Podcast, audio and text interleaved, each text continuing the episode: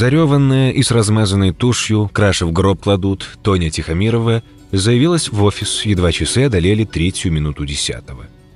Ее подруга по несчастью, Любка, им на пару выпало субботнее дежурство, дописала в сканворде «сырник» и промолвила. «Антонина, точно по расписанию. Тебя случаем не подменили?» Тоня драматически упала в кресло. «Лучше бы меня подменили, потому что я больше так не могу». Любка потыкала в сканворд ручкой. Вокалист Агаты Кристи, Глеб... Блин, опять вынатались надо. Как ты не можешь? Никак. Вот именно, что никак. Это не жизнь, это типа существование. Любка сочувственно вздохнула. Дай боженька любой тетке за сороковник так существовать. Двушка в Чертаново приватизированная, тачка Киа Пиканта, раз в год за границу или в Сочи на крайняк. «Я увольняюсь», — сказала Тоня. «А потом какие планы?» «А потом повешусь». «Ништяк», Любка провела юность среди арбатских хиппи, и право личности на суицид было для нее священно. Уяснив, что отговаривать ее никто не собирается, Тоня сменила пластину. «Любка, ну вот смотри, у тебя есть муж, так? Есть любовник, так? Есть другой любовник, так?» Любка очеркивала каждый пункт списка, ритмично кивая головой. «Есть куча знакомых мужиков, так? А что есть у меня?» Любка кивнула по инерции. «А меня никого». Тоня уронила голову на грудь. «Я прихожу домой, и мне некому приготовить ужин». «Ты умеешь готовить?» «Научилась бы, но некому, и детей у меня нет». Когда была маленькая, мне казалось, что все впереди, а сейчас мне что-то кажется, что все конкретно позади. Включи чайник, будь ласкова. Они угостились кофе и приступили к раскладыванию пасьянцев. Тоня ушла в себя, вернулась не скоро, а Любка никогда и никому не навязывалась. К обеду стало совсем скучно. «Слушай, Любка, может, давай?» — несмело предложила Тоня. «Мы же на работе». «Ладно, только у меня денег все равно нет. Так что ты прайсуешь, а я бегу». В остаток трудовой вахты обе дежурные набрались, и Тоня исповедовалась в своих грехах. Она не верит в Бога, не блюдет постов и в церковь не ходит. И за это Всевышний наказал ее бездетностью и безбрачием. Вот если бы... если... Любка едва поспевала за полетом фантазии, уносящей Тихомирову из реальности в мечту. «Вот тогда бы я...» Тоня выдохлась и аристократически допила из своего стаканчика. Любка флегматично поставила под стол пустую бутылку и обратила задумчивый взор к потолку. Фига у тебя, Антонина, заморочки кризовые. Только с этой твоей мечтой есть одна дилемма. Какая еще дилемма? Тони срочно понадобилось в туалет. Какие уж тут дилеммы? А такая, что нельзя наверняка знать, исполнилась она или нет.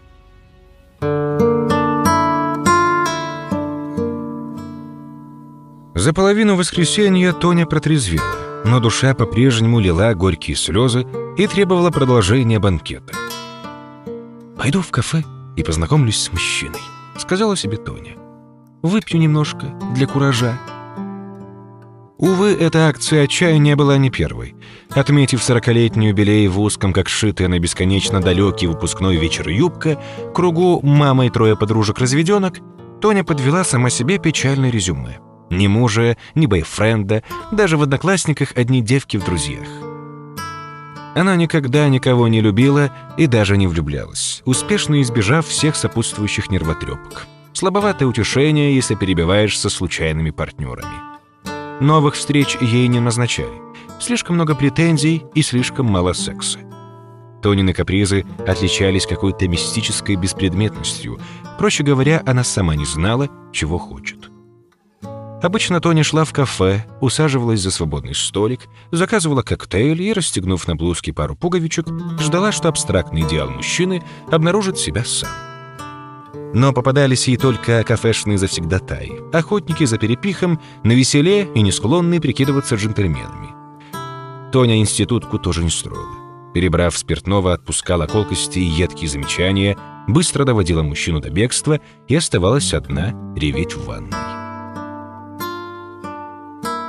Вечерок выдался паршивый, полный голяк с мужиками. Разочарованная и обиженная на всю вселенную, Тоня так напилась, что промахнулась мимо станции метро. Она плутала по проулкам, проклиная свой географический кретинизм. Мозги самую чуть прочистились от холода, и до нее дошла вся щекотливость ситуации. Она в гордом одиночестве бредет черт знает куда, вокруг подворотни, помойки, стрёмные дворики, совсем мало фонарей и ни единой живой души. Обалденно. Припоручив заботу о своей личной безопасности ангелу-хранителю, Тоня в меру сил ускорилась, надеясь к утру увидеть Рубиновую М. Или хотя бы проезжую часть, где можно будет поймать такси. Она проработала в этих краях 8 лет с открытия фирмы, но никогда прежде не задавалась вопросом, что творится за дверями особняков с заколоченными или заложенными изнутри фанерой окнами. И творится ли там вообще что-нибудь, или по этим заповедникам времени рассортировано кем-то прошлое, укрытое от нескромных глаз и маркированное бронзовыми табличками «Памятник архитектуры охраняется государством». Царящую тишине лишь ветер поскуливал, сметая снег с покатых крыш. Или это ангел-хранитель взмахами крыльев рассекал стылый воздух. Второе, пожалуй, ближе к истине. Тоню не ограбили, не убили и даже не изнасиловали, и до буквы «М» она добралась целой невредимой. Станция, правда, уже закрылась, но тут проще. Вон минты кучкуются, вон гости столицы Христа Спасителя фоткают, а вон и таксисты. Тоня встала у бордюра и замахала рукой, голосуя. «Твою мать, через пять часов зазвонит будильник». Но время проведено не без пользы. Тоне сейчас не хотелось выходить замуж, учиться готовить и рожать ребенка. Актуальнее, чтобы сушняк отпустил. Во вторник ее вызвал к себе шеф. Огромный лысый амбал, прозванный Любкой и несгораемым шкафом. Его частенько принимали за собственного телохранителя. Но он разбирался в юридических тонкостях, деловом этикете и свободно владел двумя европейскими языками. Тони, как женщины, он абсолютно не интересовался, чем бесил ее до спазмов, а спазмов ей после вчерашнего и своих хватало. Несгораемый шкаф всучил ей пакет с документами. «Значит так, Антонина, надо это клиенту доставить. Вот тебе адрес». «А что, курьер у нас умер?» С хрипловатой наглецой осведомилась Тоня. «Там вопросы по содержанию договора могут быть, и неплохо, чтобы кто-то на них внятно ответил. А за бензин я тебе доплачиваю». «Какая жалость. Я сегодня не на машине».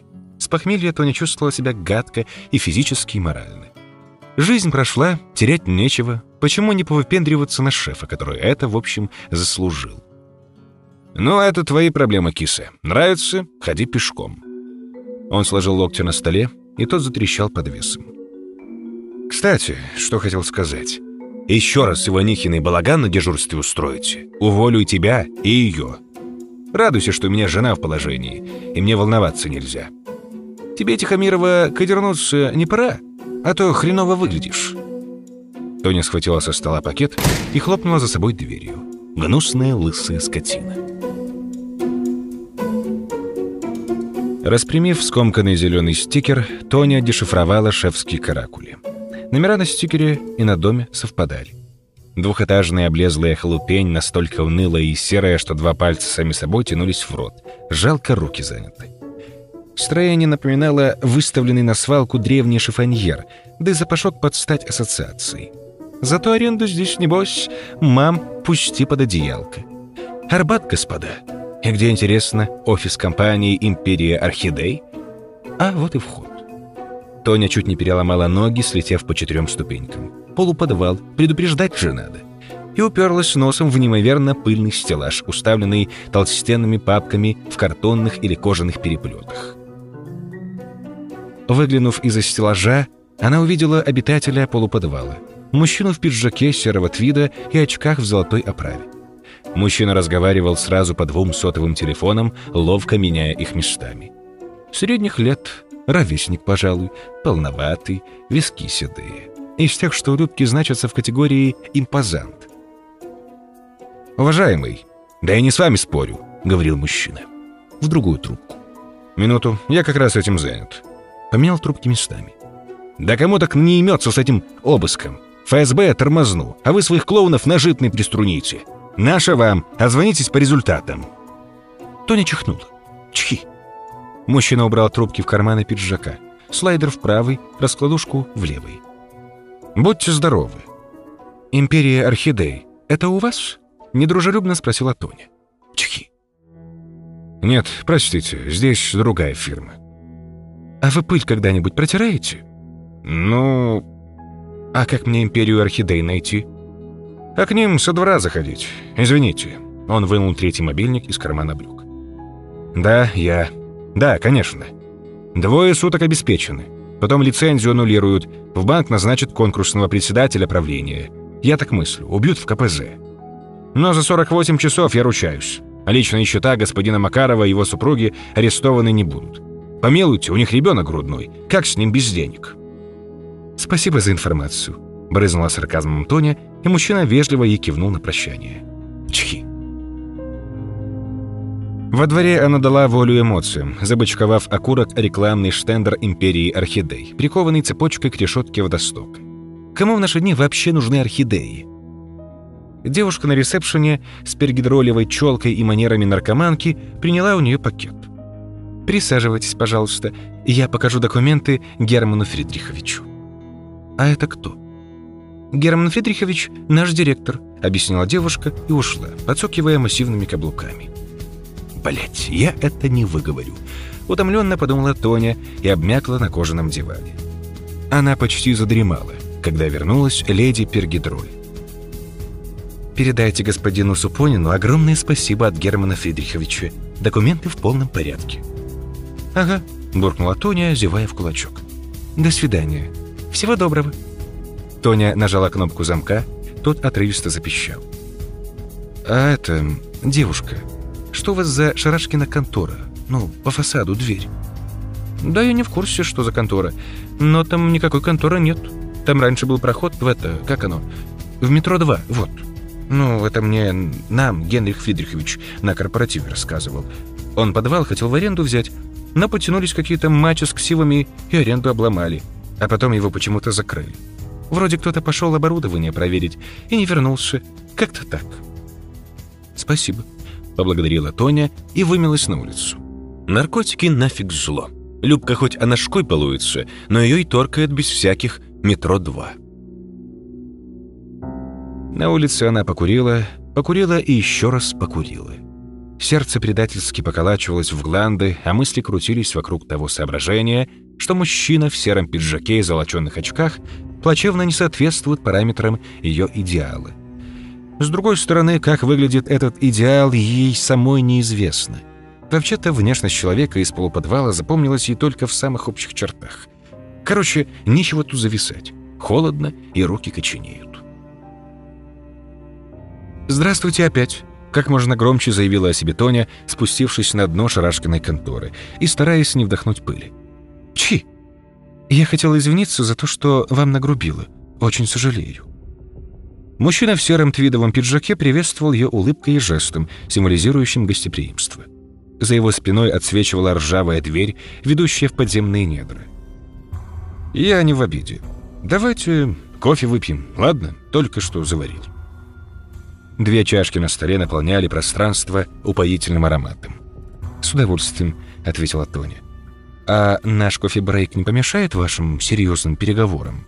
«Нет, с переговорами на сегодня все». Он помог ей снять шубку. Тони чихнула, с ближней к ней папки разнеслось пылевое облачко, и стало видно наклеенный прямоугольник пожелтевшей бумаги с надписью «До востребования оператором». «Скажите, а что у вас за этой дверью?» — спросила она. «За этой-то? Да ничего. Иногда голоса какие-то слыхать. Но ее при мне дезовские вскрывали. Там кирпичная кладка.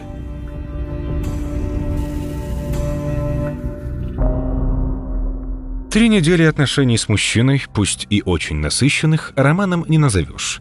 Так, love story, хотя это превышало стандартный Тонин срок в несколько часов.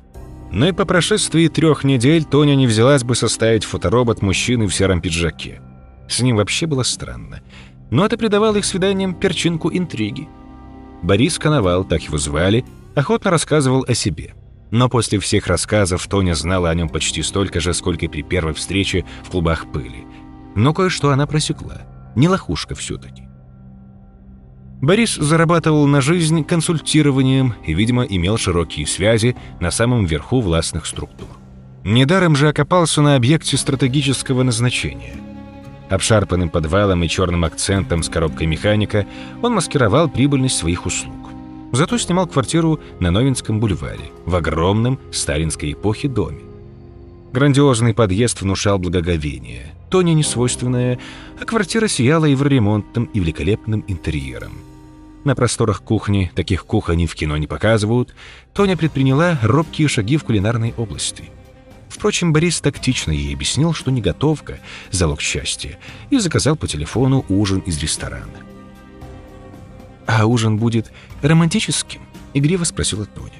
Борис выключил люстру и зажег бра над столиком. «Ну, как пойдет уж», — отозвался он и откупорил бутылку мартини. «За знакомство, Антонина Евгеньевна».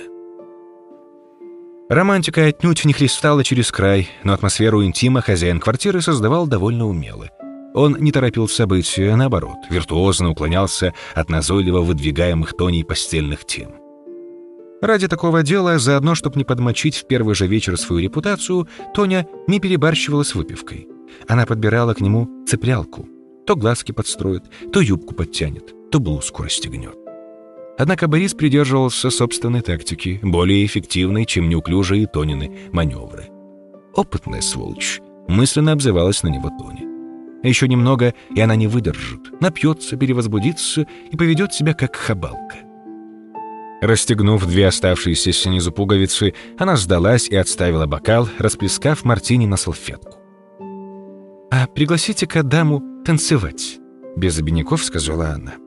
И сдышала, прерывисто и выразительно, в такт льющейся из колонок музыкального центра мелодии. Только громче. На следующий день Любка отозвала Тоню в дамскую комнату и запросила сводку новостей. «Чего-то ты, Тихомирова, очень уж похорошела», — проницательно заметила Анна. «Сама себя ничем не напоминаешь. Удовлетворенная, не выспавшаяся. Что было?» «Отстань, Любаня. Хоть скриншоты в Одноклассники выложи». «Любка, у меня встречный вопрос. На нас налоговая не наехала. Шкаф дерганый не по-детски. Я его аж боюсь». Любка выдохнула дым крендельками и стряхнула пепел в раковину. Пока нет, но кармически это неизбежно. Наш же папик из СТБ крышует. Его инсульт тряханул или типа того. Если что, закроют всех. Хераси. И как отмазываться? Отрешись от материального и вкуси сладость нирваны. Супонину тоже не в кассу с парашей целоваться. Отмажет. О, прикольнись. Он при жёненных родах собрался присутствовать. Совсем крейзи. Не то что ты, Чайлд Фришенце. Когда она его осчастливит? В последних числах. Но могут и Кесарева сделать. У нее сложнец какой-то. Я подслушала, как он с тещей базарил. Стремается, что дитё мертвенькое родится. Ой, Любка, типун тебе на язык. Да я-то при чем? Борис пропал из поля зрения ее радаров в конце третьей недели. За день они перекинулись всего-то парой СМС, да еще Супонин удружил, свалив на нее полтонны неотложки. Матерясь сквозь зубы, Тоня ликвидировала висяки и рванула на Новинский, но угодила, естественно, в пробак. По всем трем телефонам Бориса отвечал голосовой информатор. «Абонент недоступен. Перезвоните позже». «Нету для меня никакого позже», — разозлилась она, швыряя мобильный на пассажирское сиденье. «Я уже 20 лет как не девочка. Еще годик-другой, и невесты на выданье не назовут даже за деньги. А этот коновал, чтоб его, ведет себя хрен знает как. Ладно, что про делишки свои темные партизанят. Но она-то для него кто такая? Что у него к ней? Любовь? Секс? Другой интерес, нужное подчеркнуть.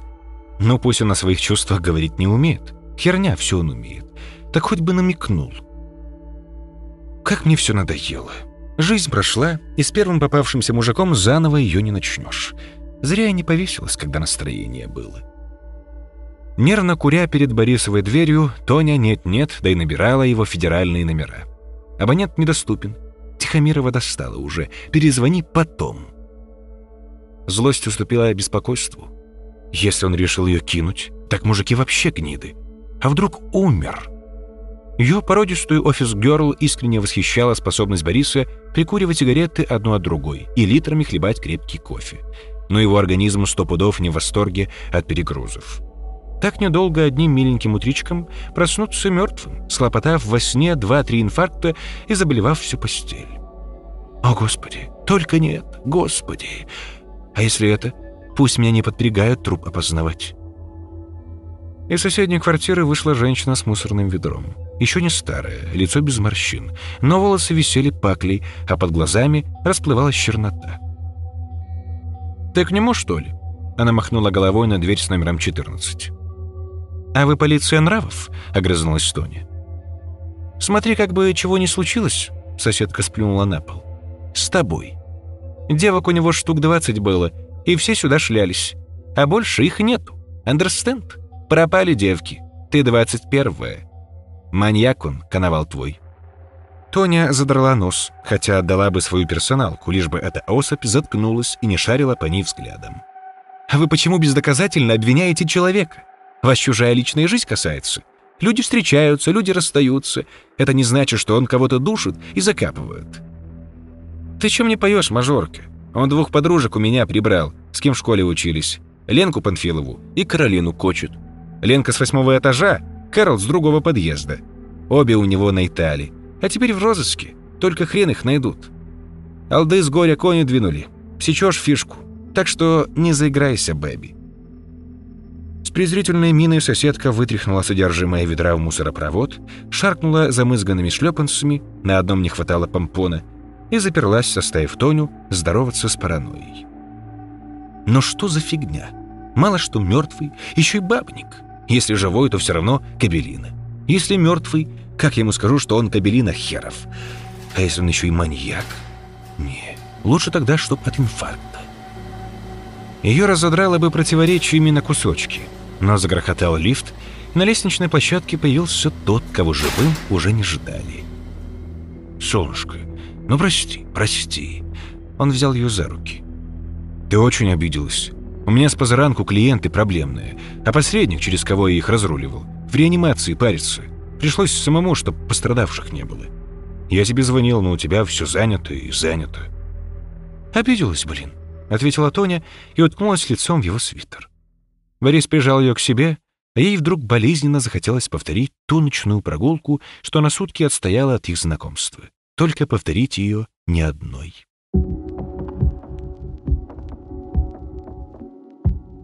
Темнота застала их блуждающими в лабиринте улиц, осененных путеводной звездой Мидовской глыбищи. В супермаркете Борис запасся бутылкой коньяка, который действовал на них по-разному.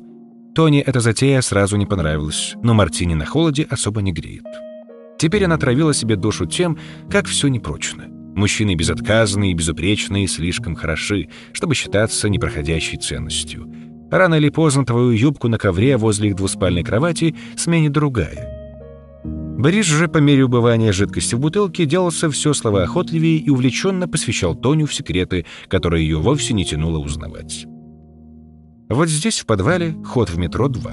Отсюда, из бойлерной, можно сойти на рельсы Арбатско-Покровской линии. А вон под той детской площадкой галерея до ядерного бомбоубежища Минобороны. Тоня заключила, что коновал, вероятно, трется с диггерами, хотя и такой солидный. Но самое главное заключение она вывела во дворике закутки, с двух сторон скрытым от цивилизации глухой стеной, а с третьей колючим кустарником. Под руку с экскурсоводом Тоня на автомате прошлепала во дворик и казалась в тупике.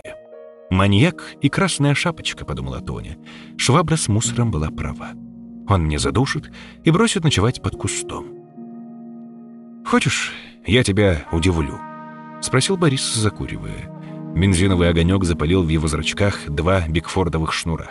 Тоня не сомневалась. Удивит. Не сдохнуть бы от удивления. Он на секунду замер, словно прислушиваясь к тому, как в ее голове варится каша. А потом расхохотался.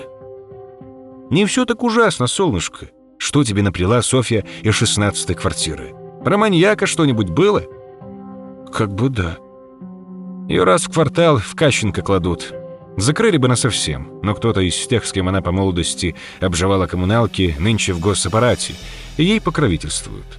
Не иначе бережет себе на память. Герыч бодяжила, вены резала, спала со всеми подряд. Мэйк лав, но твар, короче.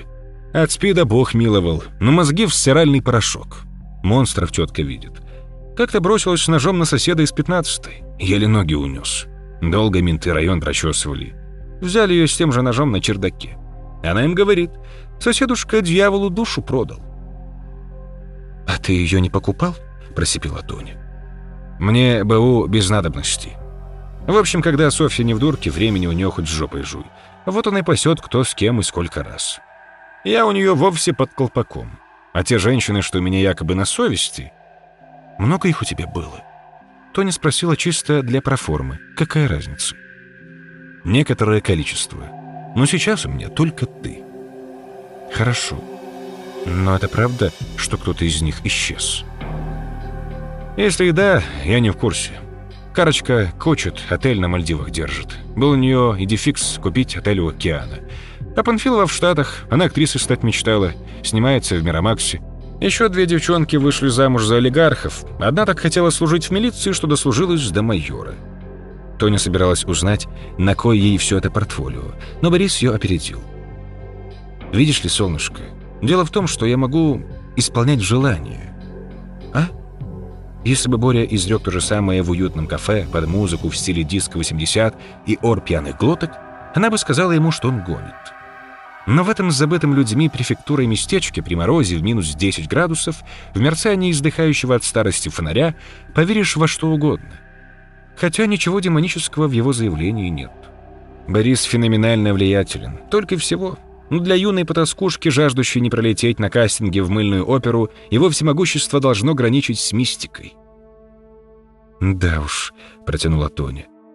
«Все бабы жуть какие корыстные. Да, Боренька? Скажи, а что ты нашел во мне? Я не красотка, не обаяшка, не школьница, и даже бомбоубежище мне пофиг. Да это все не приоритетно. Внешность, возраст. Ты же не знаешь, сколько мне лет. Всякий раз, когда в моей квартире появляется женщина, я надеюсь, что это вот оно, насовсем. Но вы всегда уходите. Боря, а исполнение желания — это прощальный подарок, что ли? Подарок — это подарок. Просто можно подарить что-то такое, что сам будешь уже не нужен. Сколько я не наступал на эти грабли, но наивность моя сойдет со мной в могилу. Любовь не купишь за подарки. Он прибавил, помедлив. Ты тоже ищешь не семьи. Спрашиваю об этом сейчас, чтобы не растягивать удовольствие. Чего тебе больше всего хочется? Как все сказочно, подумала Тоня. Значит, я сообщаю свое самое заветное желание. Миллион евро в принципе прокатит. Получаю его в праздничной упаковке, а Боря получает право дальше упиваться мыслью, что женщины суки, и по его железным принципам вместе нам не быть. А вдруг какое-то время спустя он начнет раздаривать уже не отели на Мальдивах, а президентские удостоверения? Ее оскорбленное женское достоинство возмутилось до неисследованных глубин, и Тоня пьяно разрыдалась в качестве контраргумента. «По-твоему, я такая же, как все твои шалашовки?» — завопила она. «Такая же меркантильная тварь? И от меня?» Тоню охватило вдохновение. «От меня можно откупиться отелем на Карибах? Да за кого ты меня принимаешь? Все это так мелко, мелко!» Борис подал ей чистый платок. Тоня вытерла слезы. Ей вовсе не хотелось обледнеть. И продолжала. «А у меня, между прочим, настоящая мечта. Большая и светлая. Только даже тебе ее никогда не исполнить. Сказать тебе какая? Сказать? Сказать? Да говори уже. И Тоня сказала. А что такое? Уже кто-то делал? Ошарашенно спросила она через 40 минут. Они возвращались. Садовая стояла не хуже, чем днем. Где-то впереди была авария, по тротуару протискивались скорые. «Делали», — односложно ответил Борис. «Но хорошенько прикинь, насколько тебе это нужно. Согласись, что это серьезный шаг». «А, а как это делается?» «Есть технология, процедурный алгоритм. Я не техник, да и тебе не важно. Важно другое. Ты в себе уверена? На такие подвижки обычно тянет в минуты душевного кризиса, а потом уж ничего не исправишь». «Ему 10 лет от роду, кризису моему», да все, все неправильно у меня. Вот ты говоришь, я не семьи ищу. Но для семьи мне поздно, для карьеры нудно. Хобби как-то не обзавелась. Взвесь все за и против. До завтра взвесь, ладно?» Тоня содрогнулась. «Я подумаю», — пообещала она. Борис велел водителю подождать и проводил Тоню до подъезда. «Больше мы ведь не увидимся», — сказал он. «Борь, а мне кажется, ты валяешь дурака. Потому что ничего такого не...» Все в научно-технических пределах. Нюанс лишь тот, что дается это не в том виде, в каком оно воображается. «Так странно», — проговорила Тоня, кусая губу. А что странного? Мир так устроен, что некоторые вещи обязательно происходят. Например, все люди однажды умирают, а все мечты однажды сбываются. Но не обязательно именно у тебя. Это уже лотерея. «Не могу себе этого представить», — сказала Тоня. «Это ничего. Ты мертвый себя не можешь представить, но когда-нибудь все равно умрешь.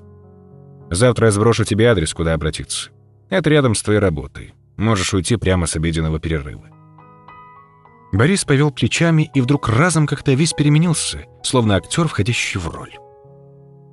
«Наша вам». Безлично попрощался он и пошел к машине.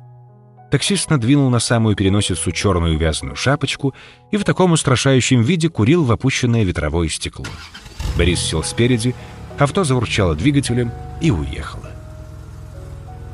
«Вот дьявольщина», — сказала себе Тоня. Она достала сигарету, зажигалку и плюхнулась на припорошенную снегом скамейку. За пять минут придатки не застудишь.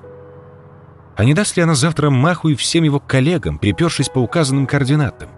Не мутит ли Боречка злую шутку? Разумеется, она скривит ироническую смешку, а при установлении факта розыгрыша скажет. «Ну надо же, ребята, а мне интересно было, что тут у вас». Но вдруг шутка настолько злая, что говорить ей больше не придется. Процентная вероятность летального исхода примерно 5 за, 80 против, 15 воздержались. Вынашивая Борису некий кровавый план в отношении нее, он исполнил бы его раньше без всякой зауми. Незачем городить целый огород, чтобы расчленить или тупо сбыть на рынок рабынь половозрелую московскую дуру, которая по чистой случайности сама же набилась ему в подруги. Если бы речь не шла о ее заветной мечте, она бы весело посмеялась над всеми Борисовыми выкладками о ее осуществимости. Но прожив с этой мечтой четверть жизни, выкормив и взлелеев ее как хорошая мать любимого ребенка, Тоня до некоторой степени убедила себя в том, что нечто подобное где-то практикуется, но только для избранных. И сейчас ей было не до смеха.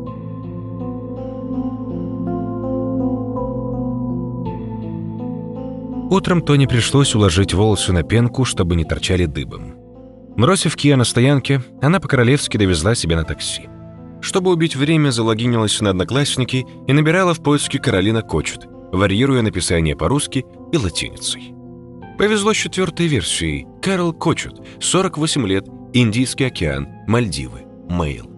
Фотографии пестрели атоллами, подводными пейзажами и прочей экзотикой. Но была одна очень и очень любопытная. Вернее, не сама фотка, а подпись к ней. Гостиница «Карлайн и Джа». 20 лет есть здесь хозяйка. Как-то лихо получается. Неужели в 87-м Боря Коновал уже был такой крутой? Правда, а сколько же ему лет? Эх, зря она в паспорт его не заглянула. Иванихина не обращала на нее внимания. Она медитировала — Несгораемый шкаф экстренно повез жену в роддом, и Любка пыхнула травки на заднем дворе. Около 11 часов завибрировал мобильник. Тоня с замершим на пол удара сердцем прочла поступившее СМС. «Ваш баланс менее 35 рублей». Она выругалась, и тут мобильник завибрировал вновь. Ниже строки с адресом Борис разместил постскриптум «Бесплатный совет. Не надо». Тоня распечатала с интернета схему проезда, сделала на ксероксе-копию и отдала ее Любке. «Что ты даешь мне, кайфоломная женщина?» — подскочила Любка. «Любань», — загадочно сказала Тоня. «Если к вечеру я не приеду, высылай за мной вот сюда спасателей». «Ты идешь к свету, а, бледнолицая сестра?» Любка машинально скрутила схему в трубочку. «Надеюсь», — ответила Тоня. Она подвела губы, побрызгалась номером 5, надела шубу и натянула капюшон. Пока-пока. Вывески на двери, конечно же, не было. Тони что-то подсказывало, что дом один из тех, между которыми она петляла, заблудившись ночью. Звонка нет, домофона нет. Что за бомжатник? В двери без вывесок лучше не стучаться. Недоумевая, зачем в панель вколочены огромные гвозди, Тоня выкурила еще сигаретку про запас и стукнула по косяку, отбив себе костяшки. Дверь распахнулась. «Это Нина Евгеньевна?» — спросил молодой человек в тертых джинсах и бесформенном свитере. «Хакер какой-то, что ли?» «Прошу вас». От двери он повел ее по коридору направо. Осыпавшаяся, где-то обвалившаяся штукатурка, водяные разводы и отодранные плинтусы слезно молили о капремонте. Под ногами гремели доски настила. На стенах намалеваны указатели, база данных, аппаратная, генераторная. «Без аварийных источников электричества никак», — пояснил хакер. «Процесс останавливать нельзя, но он необратимый. Энергетики шалят. Налево в кабинет». Тоня занесла ногу над порогом, но застыла. До нее дошло, как она влипла. Снаружи дом продолжался в эту сторону метров на пять, и не больше, а они отмахали по коридору метров тридцать. «Ну что же вы, Антонина Евгеньевна?» — поторопил ее хакер. «У меня все готово. Проглядите договорчик». Параграф номер 21. Исполнитель гарантирует набор стартовых опций и комфортных условий, потребных для создания клиенту режима благоприятствования. Параграф номер 22. Клиент обязуется по достижении статуса правомочности смотреть параграф номер 9 в случае необходимости по просьбе агента фирмы-исполнителя содействовать соблюдению интересов фирмы-исполнителя. Параграф номер 23. Исполнитель несет ответственность за хранение конфиденциальной информации клиента и обязуется презентовать ее своевременно и в максимально корректной форме. Подписи сторон. Четыре страницы договора легли на стол. «И это...» Тоня поводила в воздухе рукой, не в силах прокомментировать текст. «И это что-то так и должно быть?» «Типовая форма», — ответил хакер. Некоторые места можно подправить, но ввиду общей социальной и политической нестабильности приходится ограничивать уважаемых клиентов в редактировании. Надеюсь, вы понимаете. Тоня понимала одно. Она сделала лишних 60 шагов и очутилась чересчур далеко от муниципального района Арбат. «Подпишите?» Тоня достала из сумочки именную ручку. «Не смей раздавать тут автографы», — скомандовал ей внутренний голос. Это была его последняя на сегодня команда. Теперь пересядьте, пожалуйста, к компьютеру и напечатайте свою биографию. Произвольно, но как сможете подробно. Принеси вам кофе. У нас есть э, сюрпресса в другом конце здания. Я схожу». «А...» — заикнулась Таня. А, «Извиняюсь. Ваша процедура, она... Это больно?» «Ну, всех по-разному бывает. Процесс инициируется с фазы неопределенности, а она неуправляема. Это как с костями домино. Кому сколько выпало. Кстати, полюбуйтесь. Ваше личное дело». И он аккуратно спрятал договор в кожаную папку с наклейкой до востребования оператором. Тоня вышла на улицу уже к ночи. Курить не хотелось. В мозгах и так шумно от никотина и кофеина. Самое оптимальное — коктейль. Она вызывающе распахнула шубку и направилась туда, где темноту рассеивали яркие огни кафе-баров. При звуке быстрых шагов за спиной у нее вспотели подмышки — но оглянуться она не успела, а через пять секунд уселась на тротуаре, пачкая соболей мех. Длинный нож пропорол ей легкое из сердца, капнул кровью на мыс замшевого сапога и выскользнул обратно. Шаркнули стоптанные шлепанцы, один без помпона. Женщина с немытыми и слипшимися в паклю волосами удалялась по мостовой, на ходу роясь в Тониной сумочке. Тоня вульгарно хлюпнула носом, пустила из ноздрей два грязно-малиновых пузыря, повалилась на бок, и сияние ночного арбата для нее погасло. Когда она вновь увидела свет, режущий, бьющий прямо в глаза, она еще помнила и свое имя, и то, что у нее украли сумочку с кошельком, кредиткой ключами от квартиры, и кто такая Любка и некоторые незначительные мелочи. Тело ее сжали чьи-то сильные руки, и она заболталась на весу. «Ну вот и славненько», — услышала она. «Поздравляю, мамочка, сын у вас родился». И другой голос. «Дайте-ка папе на штыря понюхать». Таня заорала, оглушительно, с ужасом и с сервенением, словно крик мог вернуть ее обратно. Но с криком память, хранившая в себе Тоню Тихомирову, покинула новорожденное тельце и растворилась в воздухе. Ее заветная мечта сбылась, но Тони не суждено было испытать от этого счастья. Она начинала все с чистого листа.